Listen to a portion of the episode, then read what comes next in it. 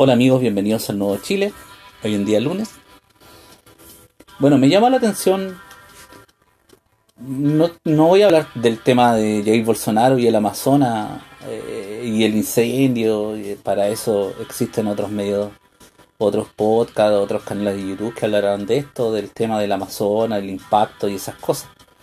Yo voy al hecho político que me llama la atención, es que Jair Bolsonaro eh, representa a una derecha que se ha quedado en la antigua disputa de derecha e izquierda de los años 60, 70, 80, años 90. Y a su vez eh, representa una política bastante despreciable en el, en el sentido saqueador, eh, donde eh, simplemente porque es un líder político puede hacer y deshacer con la industria en su país. Yo voy a hacer lo que yo quiero, etcétera, etcétera, etcétera. Esas son las declaraciones de Jair Bolsonaro. Pero también me llama la atención la contraparte, que la izquierda, en general la izquierda latinoamericana, todo en contra de Bolsonaro, que y se, y se, eh, se toman las banderas del ecologismo y, de la protección al medio ambiente, siendo que nunca un régimen marxista ha cuidado el medio ambiente.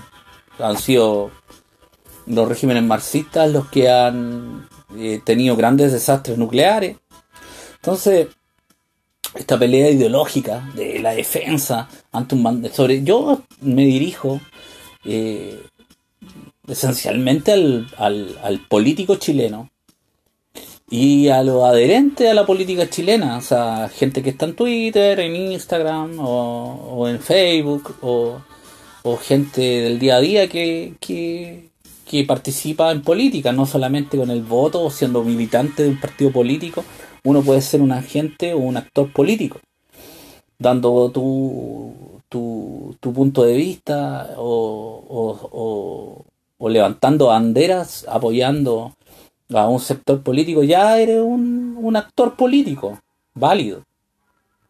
Entonces, a mí me llama la atención esta defensa férrea de, de la derecha chilena, a Jair Bolsonaro, a Donald Trump, sin importar, se pueden mandar miles y treinta mil cagadas, pero, pero es, es tan importante el defender ideológicamente a alguien que sea de derecha que, que puede, puede dar declaraciones que pueden ser bastante lamentables, igual es apoyado. Y es lo mismo lo que pasa en la izquierda. En la izquierda, algún, algún personaje de, izquierda dice que un asesinato eh, de algún eh, representante político de la derecha eh, es un hecho lamentable, pero y trata de justificarlo igual, es, muestra claramente que son peleas del pasado, donde la gente debe salir, tienen que salir de esta ideología de derecha izquierda, liberalismo, marxismo porque son los que han llevado a la polarización durante años y años, décadas de las personas, reduciendo la discusión del ser humano a un, materialismo económico. El marxismo y el liberalismo reducen al, al, ser humano a una cuestión económica, a una cuestión individualista. Yo como nacionalista, como una tercera vía, creo en la sociedad pero no como un fundamento marxista social o socialista marxista. Creo en, si podríamos analizarlo y, hacerlo bastante simple, en un socialismo, pero no un socialismo marxista. La base, nosotros nacemos, la gran mayoría de las personas nacen en ciudades. Eso ya, nacer en una ciudad no te puede aislar del resto. Yo voy más allá de la solidaridad que dice la izquierda, que hay que ser solidario, y la izquierda quiere, mediante los impuestos, y mediante eh, la represión eh, de robándole al que más tiene, eh, la palabra solidaridad y yo no creo en eso. Yo creo en una sociedad que mediante la eliminación de la teoría económica como algo dogmático, lleve a un estado en que la gente, por esencia, piense en, su prójimo. Y esto no es tan, tan, tan, tan difícil. Lo que pasa es que las teorías políticas son las que son dogmáticas. En este caso, los políticos dirigen las teorías dogmáticas. En este momento, en Chile, eh, para dar un ejemplo bastante clarificador, eh, no hay opciones que no sean izquierda o derecha. toda la oposición, por más dispersa que esté, en este momento ataca completa al gobierno. Y el gobierno, por más disperso que esté, atacan completamente en, banda a la izquierda. ¿Dónde está? ¿O el centro una tercera posición? No existe en este momento. Por eso es muy importante dejar en claro que se necesita una fuerza nueva, una fuerza unida, que no necesariamente mm, tiene que pensar eh, en todo eh, igual. Por eso es importante dejar de lado varios dogmas económicos para poder crear una tercera fuerza, una tercera posición, donde personas que antiguamente quizás eran liberales o antiguamente fueron marxistas, mm, pueden, deben eh, ser aceptados para poder despolarizar. De lo peor que le puede pasar a una sociedad es la polarización. Y la polarización de la sociedad por estas dos teorías económicas. Más allá que se escriban libros sobre la sociedad o que se escriban libros tan centrados en la teoría económica. Ese es todo el fundamento que tienen. ¿Y por qué una tercera vía o un nacionalismo no es tan popular? Porque no es atractivo eh, mediáticamente, ya que es, no es dogmático en la economía. El nacionalismo o la tercera vía no, no creen en los dogmas económicos. Cada país tiene que ver su realidad. Cada país tiene que ver también cuáles son sus vecinos. Un nacionalismo una tercera vía necesita sobre todo a los países vecinos. Porque cree que son parte de una cosmovisión cercana o lo más cercano que tiene. En este caso, una tercera vía o un nacionalismo tendría las mejores relaciones con Perú, Bolivia, Argentina. La, base de tener una buena relación con estos tres países, en este caso llevado a Chile, es para eliminar cualquier, además de ser inteligente por un tema económico, es inteligente por un tema de conflicto. Eliminar cualquier tipo de conflicto del pasado reunirse con estos pueblos, con estas naciones, a conversar, a, crear eh, reales planes de, integración. Pero no todo reducido al comercio, o quién gana más, mira, o, quién, o viendo siempre, oye, pero podemos entrar en Bolivia, mira el tremendo negocio que podemos hacer allá. Esa es la, es, siempre tiene que ver el, la discusión con el dinero. Y eso es lo que no creemos los nacionalistas. No creemos que todo tenga que ver con el dinero. Hay cosas que son... la teoría económica, el tema económico es importante, pero no puede ser dogmático. Si no, miren cómo la gente, al ser atacado Jair Bolsonaro, un presidente de Brasil, que tiene, no, no, no, no, de Brasil, o sea, no es chileno, de Brasil, salen hordas a defenderlo y hordas a atacarlo. Y toda la prensa, increíble, toda la prensa chilena cubriendo ese, ese hecho. Eso me llama la atención. Entonces, lo importante es hacerle entender a la gente. Yo siempre lo digo en, en, este podcast, que la, la idea de una tercera posición no se va a dar de la noche a la mañana, ni van a existir rencillas. Al principio, eh, para que grupos que piensan parecido se vayan juntando, van, van a haber rencillas, porque no todos van a tener la misma eh, visión del país. Pero de a poco se, van a ir dando ocasiones para, para que se vayan uniendo, se vayan conociendo, se vayan aceptando. Y, y va a haber, va a llegar el día de que va a haber una tercera posición ¿Por qué no puede seguir el mundo en esta discusión? En esta discusión eh, tan simplista del mundo, donde reducir todo al ser humano, la vida de un ser humano a la teoría económica. No les llame la atención que la fusión, en este momento que se vio, se vio una fusión de dos teorías económicas. El marxismo y el liberalismo se han fusionado. Y su mayor representante, en esta fusión es la Organización Mundial de Naciones Unidas, donde mediante el dinero, mediante el liberalismo, se llevan a cabo ideas marxistas. Eso es lo que, esa es la realidad. El que no lo quiere aceptar, lamentablemente está cayendo en la mentira, porque esa es la verdad. Entonces, ¿cuál es la mejor forma que encontró el dinero? Los grandes empresarios, no estoy hablando de empresarios que tengan unos millones de pesos, unos 300 millones de pesos. Yo estoy hablando de los dueños de multinacionales, accionistas multinacionales, transnacionales. Personajes que tienen asegurada su generación hasta la generación y sus familias tienen asegurada hasta la centenésima generación tienen asegurado su futuro. Ese tipo de personajes son los que necesitan eh, arrasar con, con los recursos naturales de cada país y por eso toman, han financiado banderas del liberalismo y banderas del marxismo.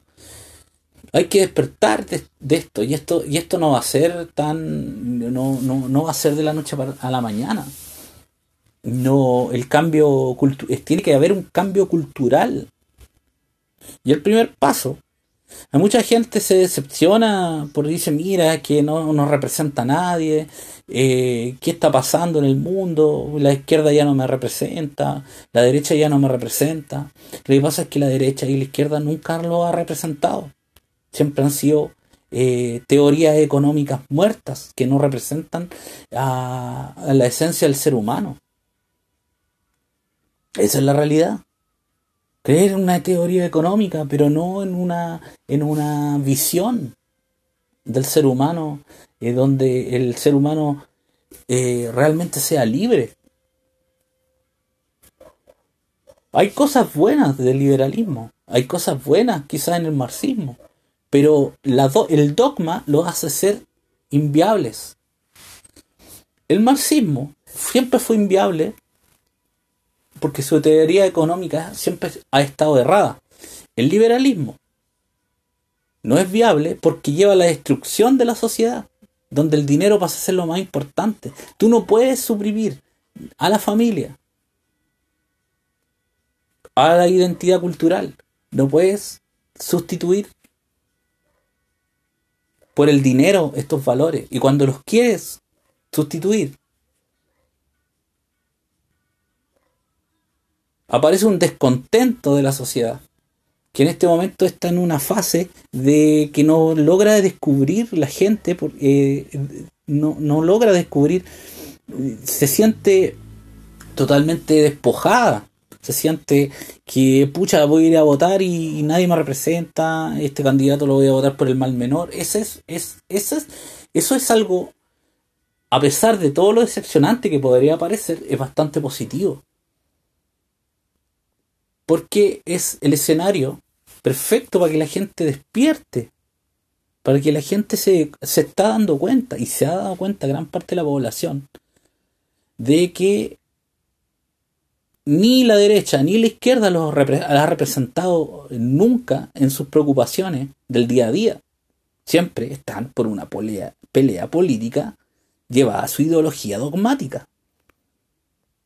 No, es que demasiado ha privatizado todo, entonces maldito, lo odiamos, saqueadores, y, el, y el liberalismo es que quiere estatizar todo, entonces son el Estado y no me quiere controlar y es una pelea dogmática.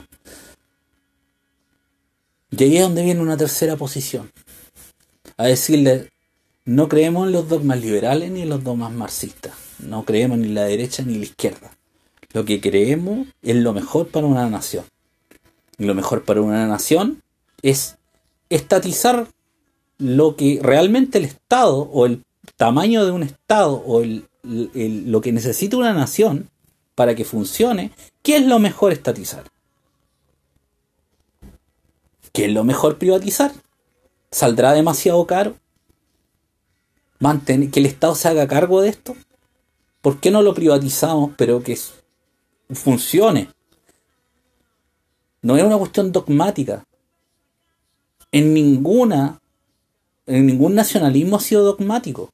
El tema es que cuando es ese, los herederos de esos nacionalismos lo han hecho lo han desarmado. El mejor ejemplo es en Argentina, donde lo que hizo Perón, que en este caso yo no, no, no lo que hizo Perón no, no, yo no lo hubiera hecho en Chile, pero, o tampoco creo que eso es la salida para Chile. Pero lo que después lo que ha hecho el peronismo, el justicialismo, ha sido totalmente una cuestión izquierdosa. No tiene mucho que ver con, con una tercera vía han llevado el concepto de justicia social hacia una izquierdización totalmente absurda, donde en Argentina invertir eh, es perder dinero, donde esa mal llamada justicia social por parte de, del justicialismo ha llevado una pobreza inmensa. Todo esto tiene que ver, todo lo que yo estoy hablando tiene que ver con evoluciones también ideológicas, no una ideología, porque haya sido creada en el año 20, va a ser pragmática. Esa es la diferencia entre una tercera vía y un, y un pensamiento dogmático. La tercera vía para Chile debe ser no dogmática en lo económico. Lo económico no puede ser dogmático porque nosotros en este momento en el, en, en, la, en, el, el, mismo planeta Tierra, en, el mundo, no vivimos, vivimos una realidad totalmente diferente a los años 20, años 30, incluso en los años 40 y 50. Sí, una realidad totalmente diferente, donde los mismos avances de la humanidad han hecho que haya una integración mucho más eh, grande con, la, con el resto de los países. Y eso no se puede negar. No podemos negar eso.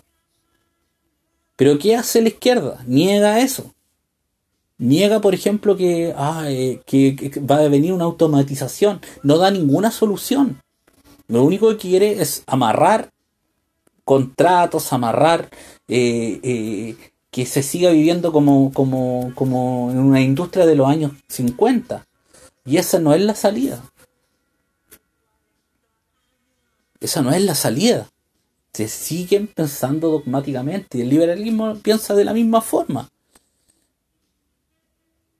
Piensa que lo mejor eh, está en manos de privados, pero sin ir al fondo de la discusión.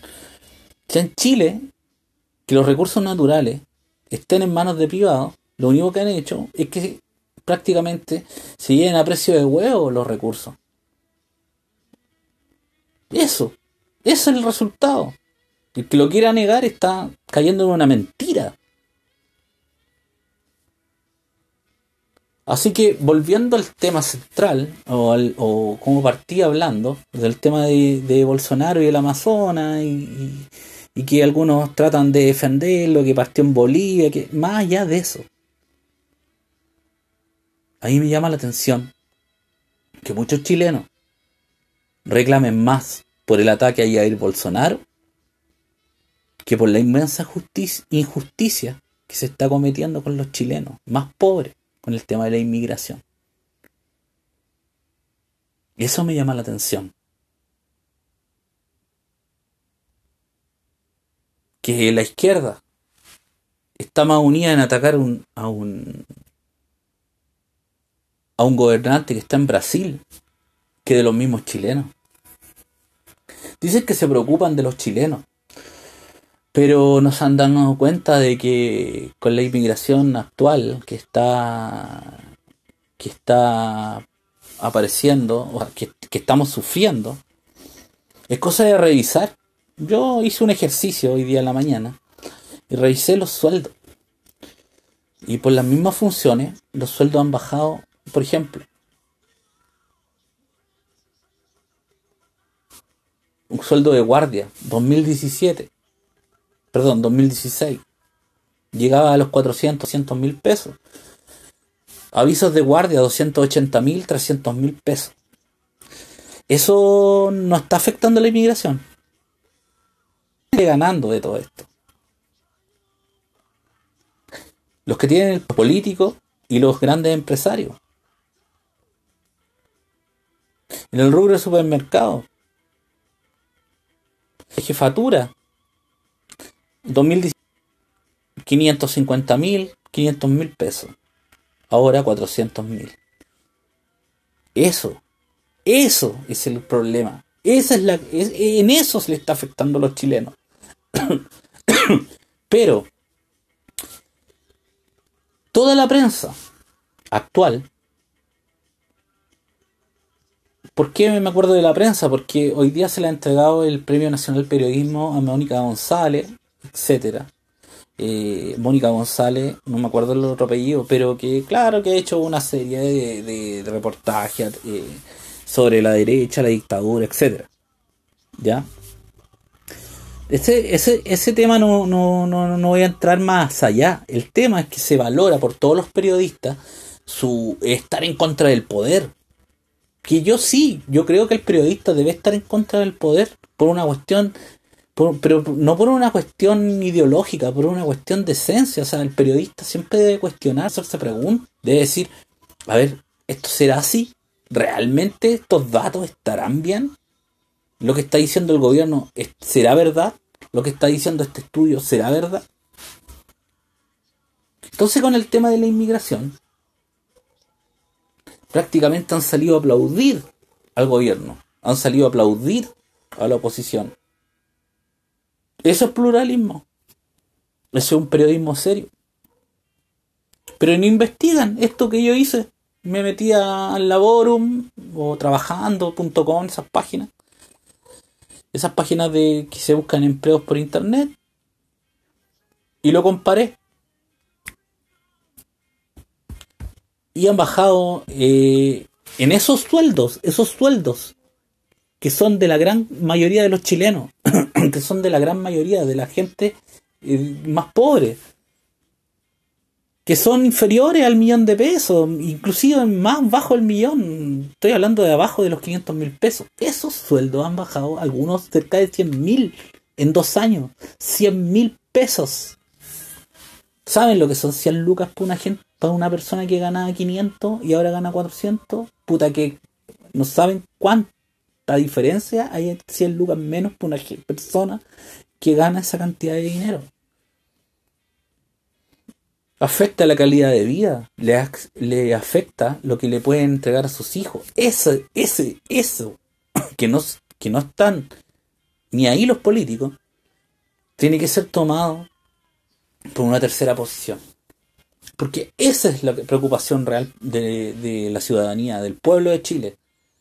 Una preocupación realmente por los intereses eh, eh, reales del día a día si esto va más allá de los políticos que salen hablando y dicen, si es que nosotros estamos preocupados de, de, las preocupaciones que tiene el chileno el día a día y no hacen nada por ello. En este momento es bastante valiente ir en contra de esta inmigración masiva. Por eso es que ningún político va en contra de él ni habla y hablan todos bien. Porque es un tema complicado, se te van a venir todos los medios encima. Y esta cuestión, al hablar en contra de la inmigración masiva, sin hablar de los inmigrantes, ya te toman como xenófobo. racista, xenófobo, etcétera, etcétera, etcétera. Y no va en el tema de fondo. ¿Acaso no crean que los podcasts o los programas de YouTube o los medios que estamos hablando de este tema es cierto, hay algunos que son más populares porque son de derecha, pero no tengamos muchas reproducciones, ¿por qué? Porque no es un tema, no es un tema popular. De hecho, yo de los temas que, que, que hablo, este es el podcast número 62. El podcast número 62 del podcast Nuevo Chile. Los 61 capítulos anteriores no pueden, han sido, no pueden ser monetizados por YouTube. Porque ocupo estas palabras, inmigración, xenofobia, eh, pero no estoy, no, y en los 61 capítulos nunca he hablado en contra de una nacionalidad. Es increíble.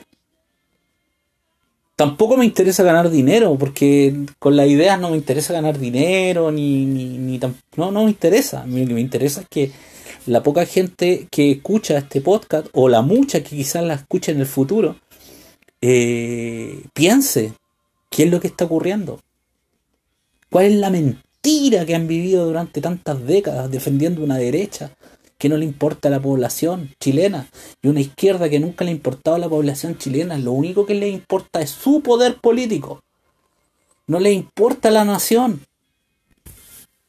Cuando el chileno entienda este engaño, estas falacias, estas mentiras, y salga de ese sesgo ideológico que lo ha tenido atrapado, peleándose con su compatriota, vamos a poder construir una tercera posición. Pero esto, yo esto les digo a, a, los movimientos políticos y a los movimientos sociales que son nacionalistas o tercera vía o soberanistas, que tengan un poco de paciencia y que eh, aprendan a escucharse. Ningún partido o ningún movimiento nacionalista, soberanista va a ser igual al otro. Es imposible. ¿Por qué son personas diferentes? Pero dentro de algunos puntos o de algunas, de algunas incluso con algún político eh, eh, de la antigua o vieja política, pueden llegar a algunos consensos. Si el tema es luchar por, por banderas o más allá de banderas, eh, por ideas en común. Y después se van a ir conversando. En este momento es muy difícil ver la unidad la unidad de, los movimientos nacionalistas y soberanistas es muy necesaria, pero es normal que al principio tengan conflicto, pero van a terminar uniéndose. Muchos, muchos movimientos, porque va, a ser una necesidad. Y este momento es esencial, este año que estamos viviendo, para las próximas elecciones de, congresales, eh, es muy esencial que haya una unidad. Porque hay que empezar de a poco. Sin, esta, cuestión no va a ser. Yo, hay mucha gente que veo desesperada y, y, dice que no hay esperanza. Sí, va a haber una esperanza cuando, cuando. Porque la gente ya está descontenta. La gente ya ¿Cuánta gente está arrepentida de haber votado por Piñera? ¿Cuánta gente está arrepentida de haber votado por Michelle Bachelet? Esa gente no es representada por la actual élite política. Esa gente es la que se debe eh, eh, convencer de que existe una tercera vía, de que existe una tercera posición, donde personajes que a lo mejor creían en el liberalismo, pero tienen una visión de país, también tiene el legítimo derecho a pertenecer, no porque, no porque una persona que a lo mejor creyó en el liberalismo alguna vez o cree que el, liberalismo eh, es, eh, es una visión legítima, eh, inmediatamente vamos a decir, no, es que no, no puede ser aceptado. Hay que ver, a lo mejor esa persona sí es bastante, es bastante eh, diferente, por ejemplo, un político que crea o que tiene ideas liberales, pero que tiene una visión de nación, que creen en el Estado de Derecho, que creen que hay que respetar la constitución, aunque el 100% de esa constitución no te represente, Eso es muy, muy valorable porque habla que es una persona que más allá de la caricatura de como de José Antonio Caz como partido republicano, que sí se siente una persona, cree en la república. Y esa persona es muy valiosa.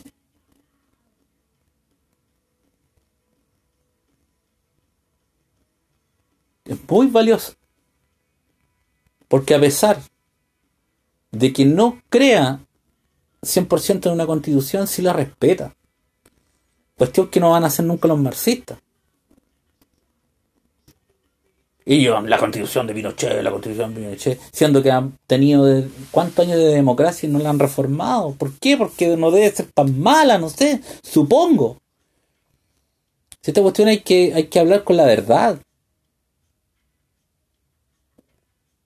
Otra cosa diferente que este gobierno hace respetar, dice que respeta la constitución y las leyes, pero se pasa por el aro la ley de extranjería de 1975. Todo eso son mentiras. Todo eso es mentira. Estamos a puerta de, de ser gobernados por una tiranía.